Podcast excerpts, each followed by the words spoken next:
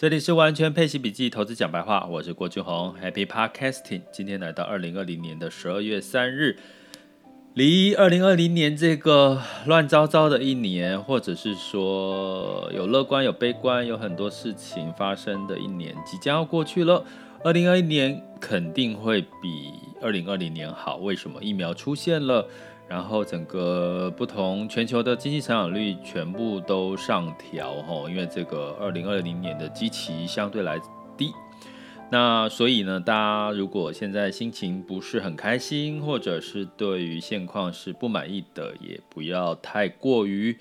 沮丧啦，因为在接下来二零二一年，你肯定从低基期的概念来看，你今年状况如果真的不好，那代表你明年一定会更好嘛，因为你。你今年不好，明年相对来讲低基期的概念，哈，因为通常你会感觉不开心。所谓的开心跟不开心，你开心就是因为，嗯，你过去有不开心，你才会开心嘛。要不然你情绪永远在开心的情况，也就没有所谓的开心跟不开心这件事了，不是吗？所以呢，你换位思考，我觉得你你可以期待明年二零二一年大家应该都会更好，吼。那从经济各方面其实也是这样嘛。那但是呢，我要在这边，其实我最近蛮多跟年底就跟很多人有接触到哈，因为可能这个时候可能是社交的频率会增加，然后我有遇到一些比较嗯，可能是在传产或者是比较呃一般的这个上班族的朋友哈。那我问了一下，有些人是到现在还没有投资，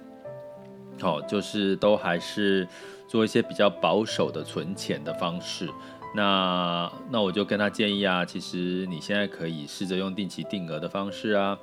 那他可能就说定期定额就买基金吗？其实不然，现在定期定额有很多的方法嘛，你可以买基金、买 ETF，还可以买零股，所以基本上呢，其实现在的投资人是幸福的，你有很多元的机会可以去投入到一些。你可能未来之前没有办法想象的，比如说你可以买直接买 Apple，直接买到这个 LV 集团之类的个股哈。所以大家在这个时候，二零二一年，我觉得要送给大家一个字，就是要勤劳，勤这个字哈，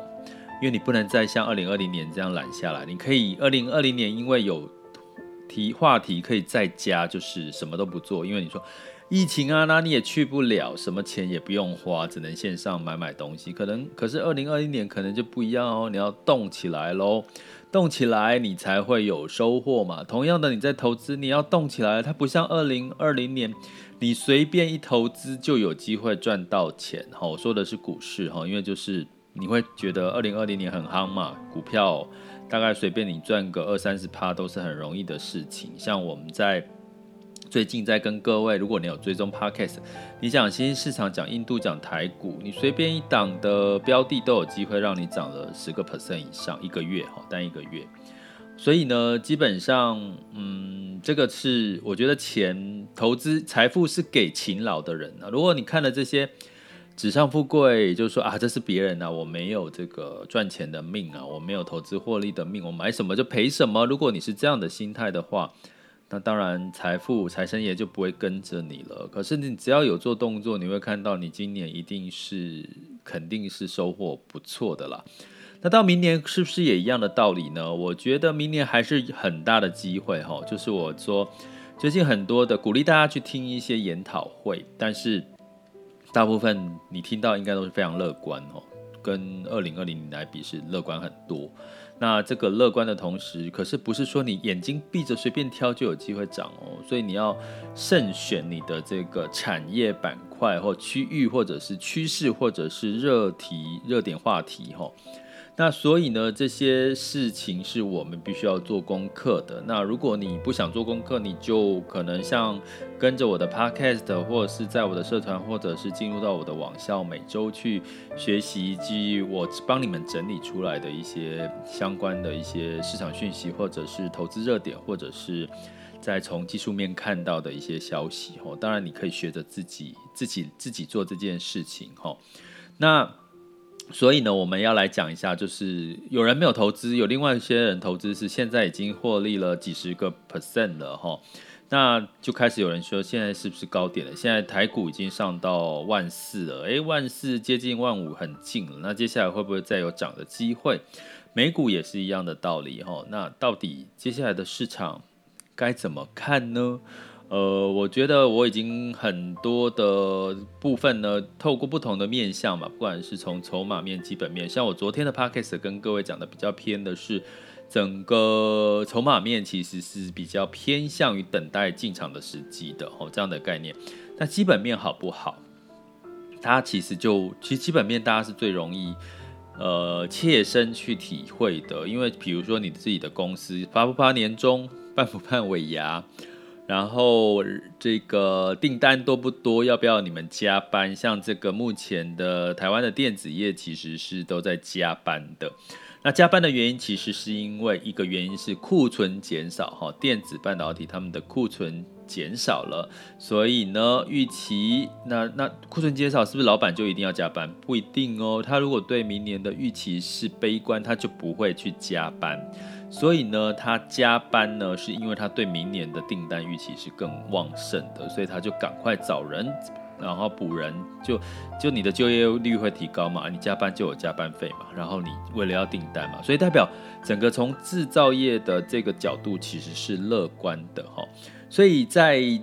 我的这个社团有跟各位提醒，接下来通货膨胀已经开始出现，通货膨胀会带动房价，还有带动一些物价，甚至利率有往上走的机会。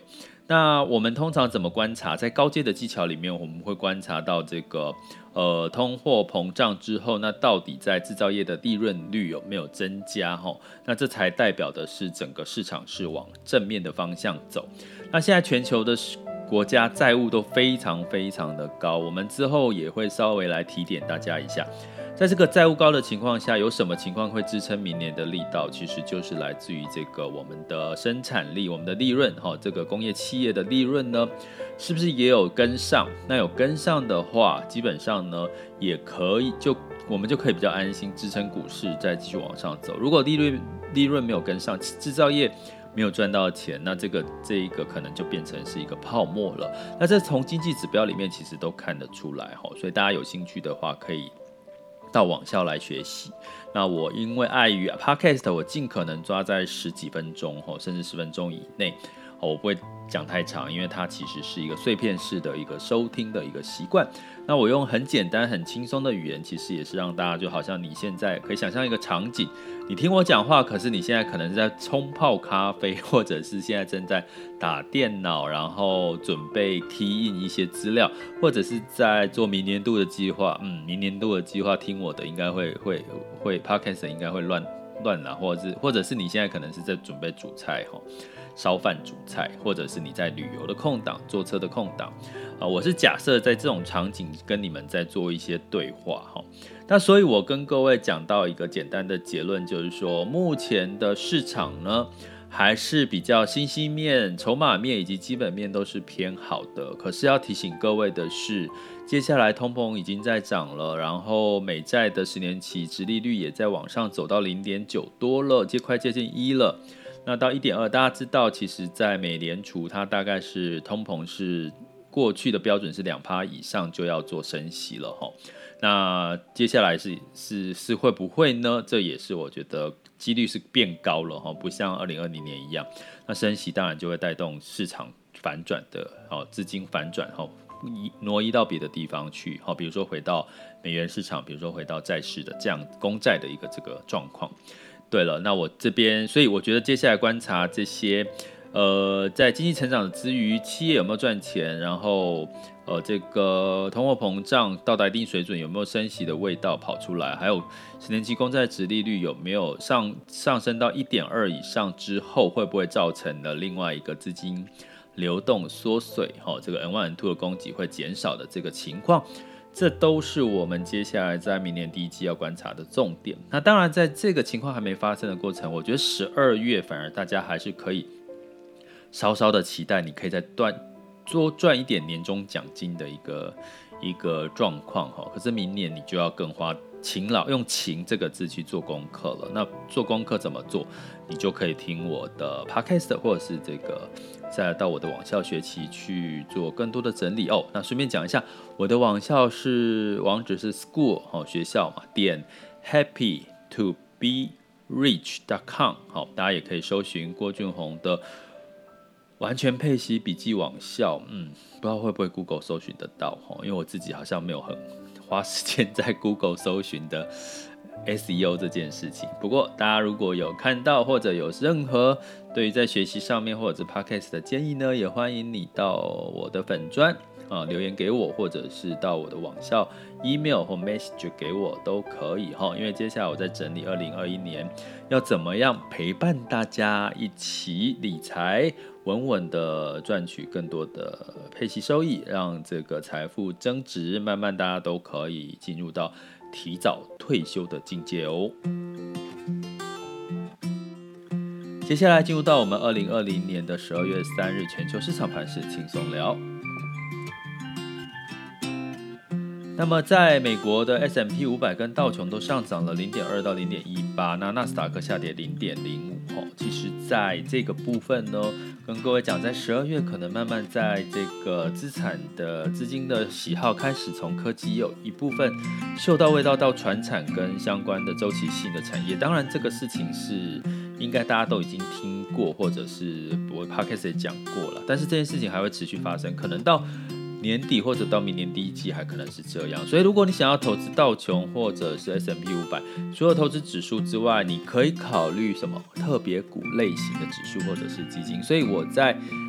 郭老师每周带你玩转配息的新的课程里面，主题就要跟各位开箱特别股的基金跟指数，大家有兴趣的话也可以来参与学习。那在欧股的部分一样，也是英国呢上涨了一个。百分点哦，那因为这个英国成为赶快，它加速在辉瑞跟 BioNTech 的新冠疫苗赶快赶在十二月底上市哈，所以就是上了一点二三。法国呢也因为之前疫情受灾严重，上涨零点零三，但是整体的泛欧是下跌零点零五，德国是下跌零点五二，但是整体来讲，欧洲还是涨多于跌。那在雅股部分，台湾其实是非常的旺哦，尤其这个 P N I 来到六十一点二，更正一下，我上集 Podcast 说六十一点四，实际上是六十一点二了哈。那六十一点二的 P N I 指数是非常是算热的哦，哦，五十已经算开始是景气往上了，六十一耶，五十到六十一算热了哈。所以呢，当然是在台积电的带动之下嘛，接近万四，台积电也快快。有机会破五五百块哈。那在这个整体来讲，包含这个其他亚洲股市呢，日本也是上涨的哈。然后其他新兴国家像印度啦，这些也都是上涨的格局。那反观 A 股跟港股呢，就比较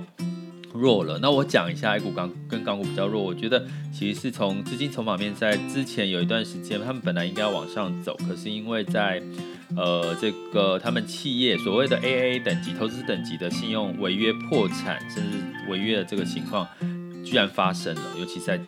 中国，我们讲说它其实是疫苗疫情受到影响比较不严重的情况下，所以这个事情的打击会让，比如说在政策方面，官方会比较会去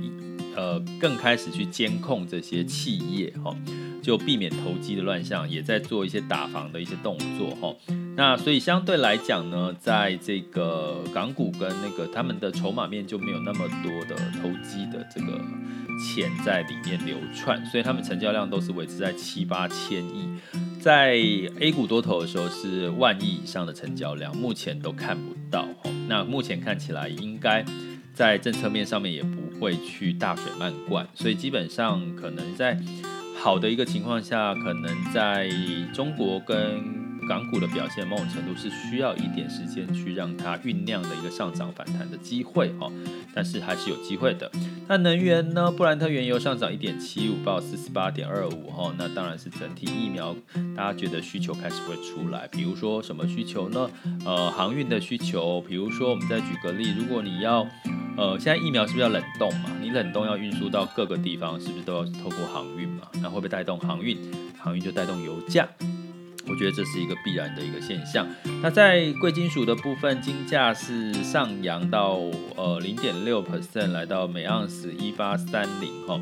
那其实很多的专家甚至投资人都说，当这个黄金跌到跌破一千八，他们都觉得是可能是个买点，然后那当然呢，这个金价可能就是对你接下来你看到物价通膨开始会往上跌的时候，大家为什么去看好这个金价的原因，也就是说实质的利率普遍，因为你现在的利率低，然后又通膨，是代表我们实质利率是很低的，哦，实质利率低，那黄金就有一个抗通膨的一个作用，哦，所以大家是因为这个原因觉得黄金如果跌下来，反而是有一个进场的一个机会，提供给各位参考一下。那汇率的部分一样是美元指数偏弱，然后其他新兴市场是偏强的。那未来反转，其实美元开始走强，有两种状况，一个是风险又出来了要避险，或者是接下来有升息的机会，让资金回流到一些到美元去。哈，那目前短期之内应该还看不到这些现象。